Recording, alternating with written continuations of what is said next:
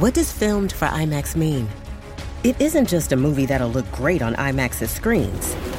It means that hiding from a sandstorm feels like fear in every flicker. And every triumph is felt in every sound wave.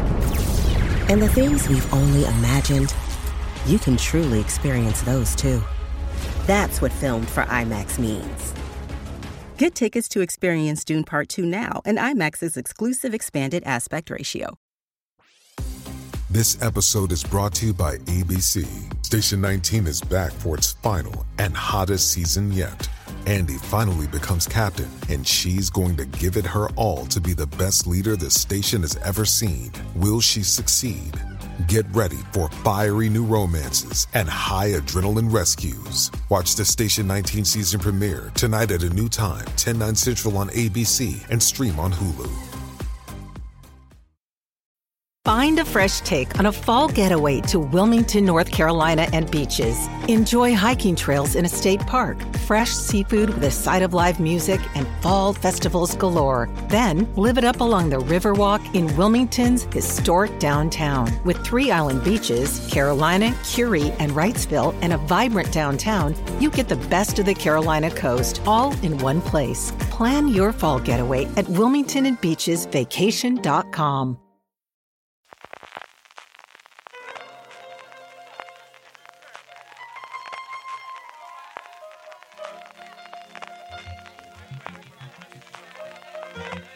Estás escuchando Fuera de Series con CJ Navas. Bienvenidos a Streaming, el programa diario de Fuera de Series en el servidor, CJ Navas, te trae las principales noticias, trailers, estrenos y muchas cosas más del mundo de las series de televisión. Edición del viernes 19 de mayo, se nos va la semana y de nuevo tenemos muchas fechas de estreno y también noticias interesantes de industria de los upfronts que están teniendo lugar en Nueva York. Arrancamos, como desde hace tres semanas, con la huelga de guionistas. Hoy una única noticia, pero con cierta importancia, y es que el comité negociador del Sindicato de Intérpretes de Actores y de Actrices, SAG-AFTRA, ha decidido por unanimidad pedir a sus afiliados, que son más de 160.000, que llegado el caso permitan convocar una huelga. Esto no quiere decir que hagan una huelga, sino que se haga una votación entre los afiliados, de forma similar a como se hizo en el sindicato de guionistas, que si recordáis tuvo un apoyo de más del 90% de todos sus socios, a que si las negociaciones que tienen que tener con los productores y que comenzarán dentro de nada no llegan a buen puerto, se pueda convocar una huelga. En concreto, la fecha de inicio de negociaciones, que es una cosa que me hace mucha gracia, esto de que pongan una fecha para empezar las negociaciones, pero bueno, así es, es el 7 de junio, porque el contrato trianual que tienen con las productoras vence el 30 de junio, el mismo día que vence el que tiene el sindicato de directores. En el apartado de nuevos proyectos, Netflix ha confirmado que Hermana Muerte, la nueva película de Paco Plaza, va a inaugurar la edición número 56 del Festival de Sitges, que se celebrará del 5 al 15 de octubre de este año. El director decía que es una película muy especial para mí en muchos sentidos, una expansión del universo de Verónica con la que guarda muchas conexiones, pero es una película con una naturaleza propia y muy diferente a su predecesora, una película de una luminosidad tenebrosa, me encanta, me encanta esto, en torno a un personaje muy querido para mí. El guion corre a cargo de Jorge Guerrica Echeverría, está protagonizada por Aria Bedman, Almudena Amor, que precisamente hoy estrena en Netflix El Silencio, la nueva serie de Aitor Gabilondo, y de la que hemos hecho un razones para ver que ya podéis ver tanto en youtube.com barra fuera de series como en formato podcast en review de fuera de series. Maru Valdivieso, Luisa Merelas, Chelo Vivares y Consuelo Trujillo, mientras que la producción corre cargo del estudio, la productora que han creado entre Enrique López Laviñe, Pablo Cruz y Diego Suárez Chialvo. La película nos lleva a la España de posguerra, donde Narcisa, una joven novicia con poderes sobrenaturales, llega a un antiguo convento, ahora colegio para niñas, para incorporarse como maestra. Conforme pasan los días, los extraños acontecimientos y las situaciones cada vez más inquietantes que la atormentan terminarán por conducirla a desentrañar la terrible madeja de secretos que rodean al convento y acechan a sus habitantes. Después de su estreno en Sitges, la película se podrá ver en Netflix, eso sí, en una fecha todavía no determinada. Por su parte, Cosmo ha anunciado que el ganador de un Goya, Javier Pereira, protagonizará Elefante, el nuevo corto de Cosmo sobre la discriminación laboral que sufren las personas del colectivo LGTBIQ+. Sigue así la estela de 17 minutos con Nora, que fue seleccionado en la pasada edición de los premios Goya, y se estrenará el Día Internacional del Orgullo el próximo 28 de junio.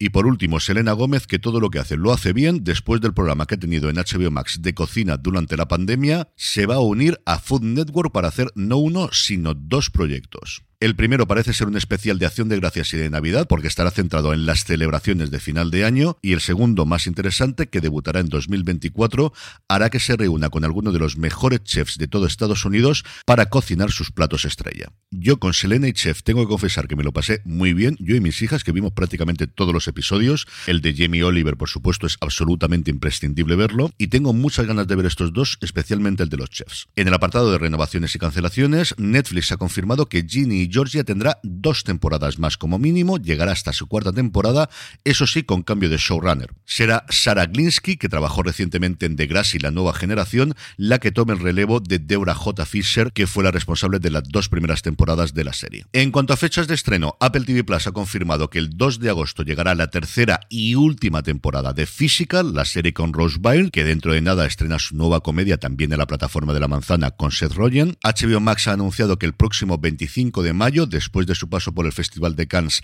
se podrán ver los cuatro episodios del documental 100 años de Warner Bros., que tiene una pinta espectacular y que por cierto se podrá ver en abierto en TCM en maratón el viernes 9 de junio a partir de las 8 y dentro del upfront de Netflix, el primero que ha hecho en su historia, se revelaron más que las fechas de estreno, la vuelta de varias series y el estreno de otras este otoño. Entre ellas la sexta y última temporada de The Crown, la cuarta de Sex Education, también nos llegará Berlín, el spin-off de La Casa de Papel, la tercera parte de Lupin y la séptima temporada de Élite. Y el estreno de Griselda con Sofía Vergara, Blue Eye Samurai, la serie animada creada por Michael Green y Amber Noizumi, Toda la luz que no podemos ver, dirigida por Sean Levy, y la que más ganas tengo de todas, que es La caída de la casa Usher, basada evidentemente en las obras de Edgar Allan Poe y que es la última producción de Mike Flanagan para El Gigante Rojo. Todo esto, como os digo, lo comentaron en el upfront y pasamos en solución de continuidad a hablar de industria porque Netflix fundamentalmente montó el evento para hablar de anuncios, para hablar a los anunciantes y decirles poner anuncios en nuestra plataforma y Jeremy Gorman, el responsable dentro de Netflix de este apartado,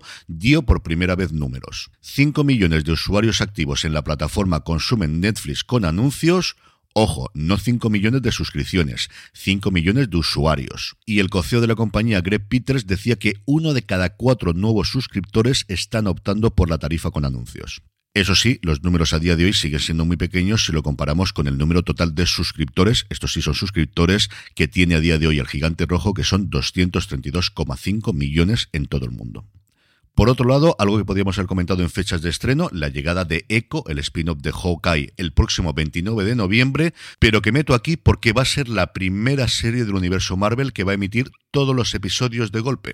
Va a hacerlo un miércoles, en eso no han cambiado, pero como os digo, van a emitir todos los episodios ese mismo día. Y por último, una cosita de Roku, a ver si de una puñetera vez salen de Estados Unidos, y es que en su oferta deportiva van a abrir un hub exclusivo para deporte femenino. En el apartado de vídeos y trailers ya podemos ver un avance de la nueva temporada de Futurama, que llega el 24 de julio a Hulu, Apple ha lanzado el tráiler de Killers of the Flower Moon, la nueva película de Martin Scorsese con Leonardo DiCaprio, que será la primera que la plataforma de la manzana estrene en cines y posteriormente se pueda ver en el servicio. Y por último, Sky Showtime ha mostrado un avance de Juan Carlos, la caída del rey, su serie documental que se estrena el próximo 22 de mayo, el próximo lunes. En el apartado de estrenos, hoy nos llega HBO Max Spy Master, ambientada en la Guerra Fría, narra una semana en la vida del personaje ficticio Víctor Godeno, la mano derecha y consejero más cercano del dictador rumano Nicolás Ceausescu. Y Netflix, como os comentaba antes, nos trae El Silencio, un thriller psicológico y también con tintes eróticos, protagonizado por Aaron Piper y creado por Heitor Gabilondo, que cuenta la historia de Sergio Ciscar, el personaje de Piper, que es puesto en libertad seis años después de haber asesinado a sus padres cuando aún era menor de edad. Si queréis saber más sobre la serie, como os comentaba antes, tenéis ya disponible un Razones para ver de la misma, disponible allí donde me estéis escuchando, buscando review de fuera de series. Es viernes y como todos los viernes repasamos el top 10 de beta series, la comunidad creada por y para los fans de las series. En ella podrás estar al día de los últimos estrenos, gracias a su calendario con alertas personalizadas, recibir recomendaciones según tus gustos, compartir impresiones con otros usuarios, sincronizarla con otras plataformas para sacarle el máximo partido y mucho, mucho más. Y lo mejor de todo es que es completamente gratis. Regístrate ya en betaseries.com y disfruta de las ventajas de formar parte de la comunidad de la página web y de la app. El ranking esta semana tiene una única entrada que es en el puesto número 10, Planeta Prehistórico, la serie de Apple TV Plus. Hasta el 9 cae la diplomática, recupera el 8 de Last of Us, vuelve a subir Andor hasta el 7, en el 6 se queda La Reina Charlotte, una historia de los Bridgerton, en el 5 de Mandalorian, en el 4, El Agente Nocturno. En el 3, Rabbit Hole. Y en los dos puestos de arriba, exactamente igual que la semana pasada. En el 2, Sweet Tooth, El Niño Ciervo. Y en el 1, Citadel. Y terminamos con la buena noticia del día, de nuevo deportiva, y es que si no tenéis suficiente con el fútbol y con el golf de este fin de semana, tenemos la Final Four de baloncesto cuyas semifinales se producirán hoy 19 de mayo con un choque entre Barcelona y Real Madrid, compitiendo por una plaza en la gran final que se celebrará el domingo 21 ante el ganador de la otra semifinal entre el Mónaco y el Olympiacos. Esta primera semifinal se juega hoy a partir de las 5 de la tarde, Barça Real Madrid a partir de las 8 y la emisión, como sabéis, a través de Dazón. y con esto me despido por hoy. Mucho más contenido, como siempre, en fuera. Volvemos este domingo con Jorge y de nuevo con Don Carlos, que ya ha vuelto de viaje. Gracias por escucharme, que tengáis muy buen fin de semana y recordad, tened muchísimo cuidado.